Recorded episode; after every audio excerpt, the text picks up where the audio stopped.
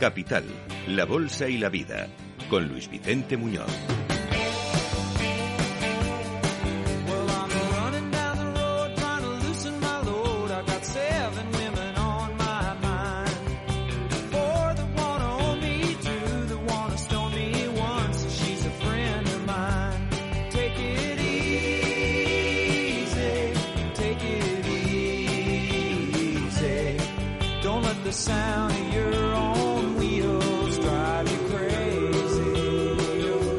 Escuchando Capital, la Bolsa y la Vida, programa inspirador de cada mañana en Capital Radio. Imagínate que pides ayuda a alguien porque eh, necesitas inspiración y ese alguien te responde en estos términos. Tú lo que tienes que hacer es esto. Nadalízate.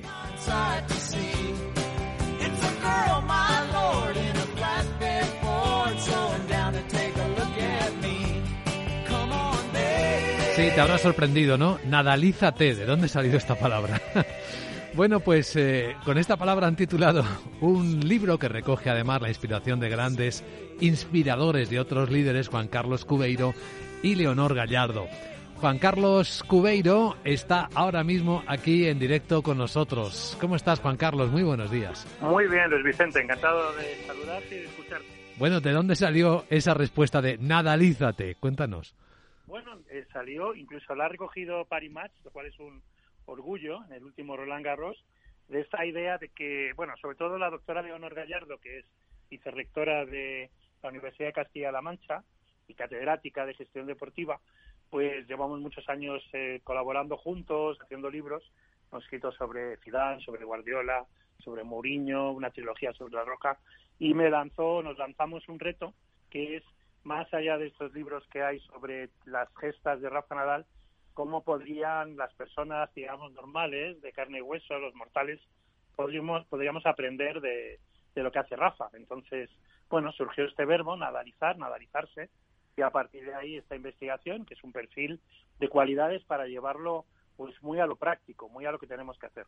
Sí, además es un ejemplo que entiende todo el mundo porque el perfil de Rafa Nadal es un perfil universal como deportista, sus valores sirven para, son aplicables seguramente a muchos aspectos de nuestra vida. Imagino que a ti personalmente te, te inspiran también, ¿no? Yo recuerdo a nuestros oyentes que Juan Carlos Cubeiro es Head of Talent, o sea, es un buscador de, de talento en Manpower Group, también es CEO de Right Management, es decir, está plenamente en tus intereses, ¿no?, de investigación. Sí, y con toda modestia, Premio Nacional de Management, el último Premio Management. Me, me apasiona la figura de de Rafa, de Rafael Nadal, como dice su entorno, eh, y como también cuenta Fernando Botella, que es amigo personal de Tony y de la familia, es de los pocos que genera un consenso sobre lo que logra y cómo lo logra, ¿no? Estamos en un mundo muy polarizado, pero Rafa es el, bueno, en la segunda estadística es el jefe ideal para los españoles.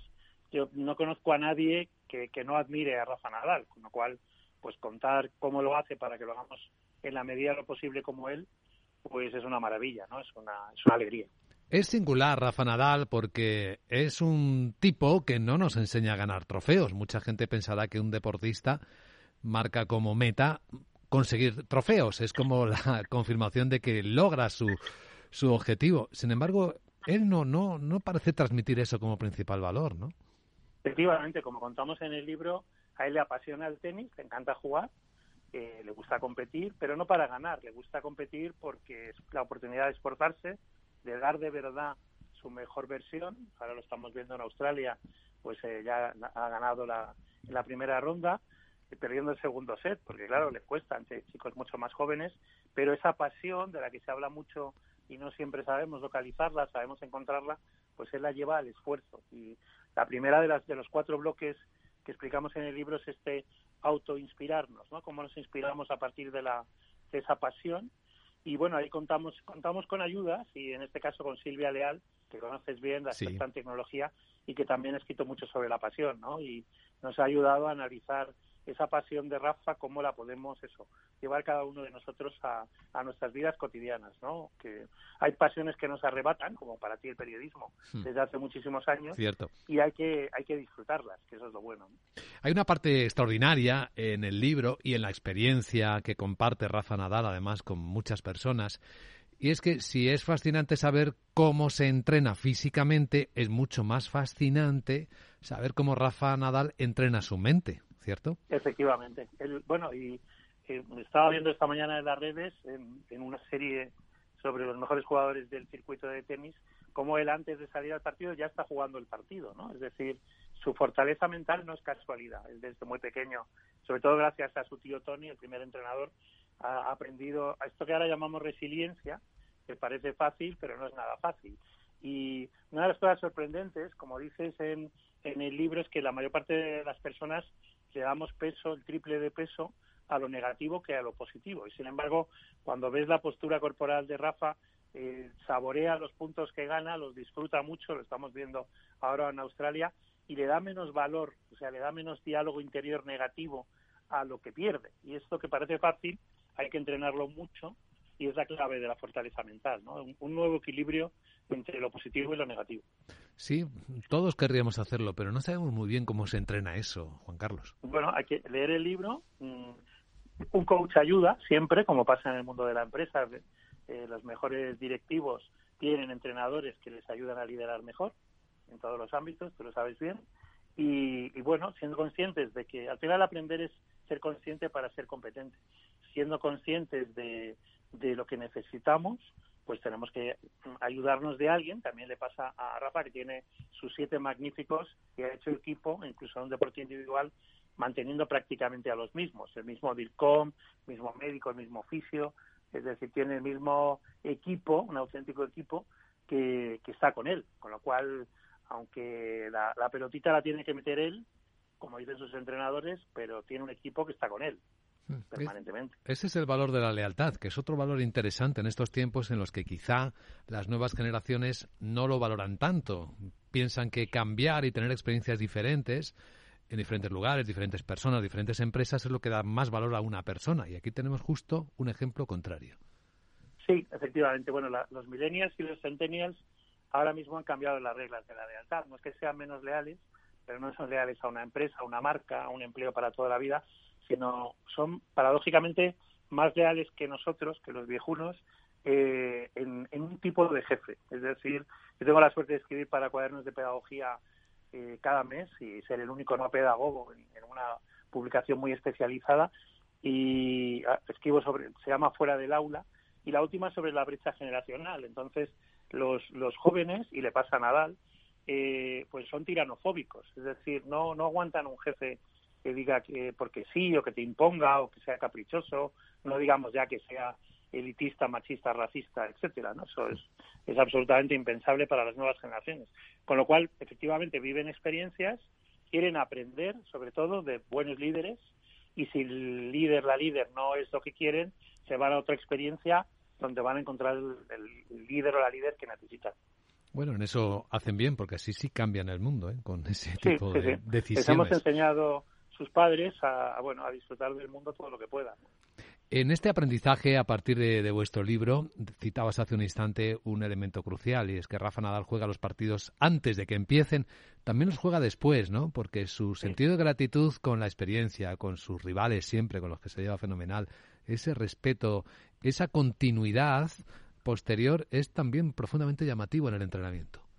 Efectivamente, bueno, él es, él es amigo personal de un caballero como es Roger Federer, no se lleva mal porque se respetan por lo competitivos que son con Nole, con, con Djokovic, e incluso con las nuevas generaciones que, que admira muchísimo a este trío y especialmente a Rafael, pues sí, tiene una relación de rivales, pero no de enemigos, evidentemente.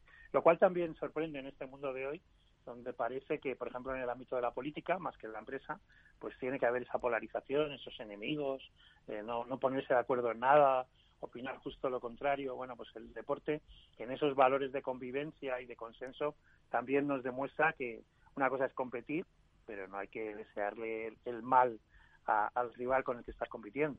Hmm. En el fondo son los valores que nos hacen humanos, que nos hacen ser mejores y los títulos de los capítulos que habéis ido escribiendo juntos pues parecen mm, exclamaciones ¿no? Que, nos lanzáis a los lectores. ¿no? Ten la valentía de ser quien debes ser, generosidad contigo y con los demás, estando solo no puedes ganar. Esto deja a uno siempre tocado ¿no? en el pensamiento. Sí, porque, porque vivimos una sociedad que desgraciadamente suele ser lo contrario, suele ser individualista, de llaneros solitarios. No es el caso ni, ni en el deporte individual como puede ser el tenis, evidentemente en el fútbol o en otros deportes menos. Eh, tienes que tener ese coraje, esa valentía, que es un término medio, ya lo decía Aristóteles, entre la cobardía pero también la temeridad. Pero es un momento de valientes. Los, las personas nadalizadas o que están nadalizando son valientes, no están ahí estupefactas a ver qué le cuentan o quién le da la subvención o quién le, le hace la vida cómoda, no, no, no va de ahí. Y luego hablaba antes de Silvia Leal, hemos contado con Álvaro Merino, que es un grandísimo experto en los valores de Nadal y en trabajo en equipo. Hemos contado con Teresa Viejo, ya sabes, la maestra de la curiosidad, también gran periodista, para que nos eh, cuente por qué la curiosidad de Rafa Nadal le lleva al triunfo. Rafa nunca juega igual, porque lo que está es adaptando eh, su juego al juego del, competidor, del rival, y buscando el talón de Aquiles. Entonces, claro, vemos muchas remontadas porque ese es el tiempo que él tarda en, descifrar y descodificar el juego del otro. Y luego hemos contado nada menos que con José Antonio Marina, que para mí es el mayor pensador vivo español de nuestro tiempo, que ha dicho que, bueno, ha analizado y las decisiones de Rafa son de 150 milésimas de segundo, es decir, tiene que entrenarlas porque son automáticas, son inconscientes. Él no se plantea cómo saca, cómo devuelve, cómo hace un passing shot, sino que lo tiene entrenado. El, músculo, digamos, lo sabe antes de que su cabeza, con esa fortaleza, ya lo pueda hacer. Desde luego una mente maravillosa, la de Rafa Nadal, que ha inspirado también este trabajo de nuestro invitado, Juan Carlos Cubeiro. Quería terminar esta conversación, Juan Carlos, con una reflexión al hilo de uno de tus, de vuestros capítulos si lo que crees es lo que creas, cuando vosotros planteáis crear es pensar, ¿en qué término lo dices?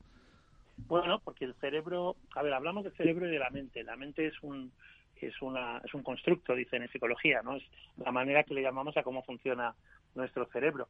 Y es un órgano muy complejo, fascinante, realmente fascinante, que una de las cosas que hace, por lo que llamamos neocórtex, el nuevo cerebro que solo tenemos los seres humanos, no tienen el resto de los mamíferos ni el resto de los animales, nos permite visualizar lo que vamos a conseguir. Entonces, esta idea de creer, de tener una creencia que no puede ser limitante, sino que tiene que ser sanamente positiva, como es el caso de Rafa Nadal, hace que luego juguemos en consecuencia. O dicho de otra manera, que cumplamos las expectativas. Eh, Rafa nunca se da por vencido y como cree en él, ese, pues desde este sano orgullo, pues lo consigue. En cambio, ves otros jugadores, también por su comunicación no verbal, por su postura, por sus gestos, que cuando tienen una mala racha ya están tirando el partido. Nunca es el caso de Rafa. Y entonces, pues, hemos visto cosas milagrosas de, de Rafa, que ya digo, no solo tenemos que admirar, sino que aprender de ellas y que su mejor legado, esperemos que le quede mucho tiempo, pero su mejor legado como, como mejor deportista español de todos los tiempos es que todos tenemos bastante de Rafa, yo diría, no algo, bastante de Rafa en cada uno de nosotros y tenemos que aprender de ellos, tenemos que desarrollarlo.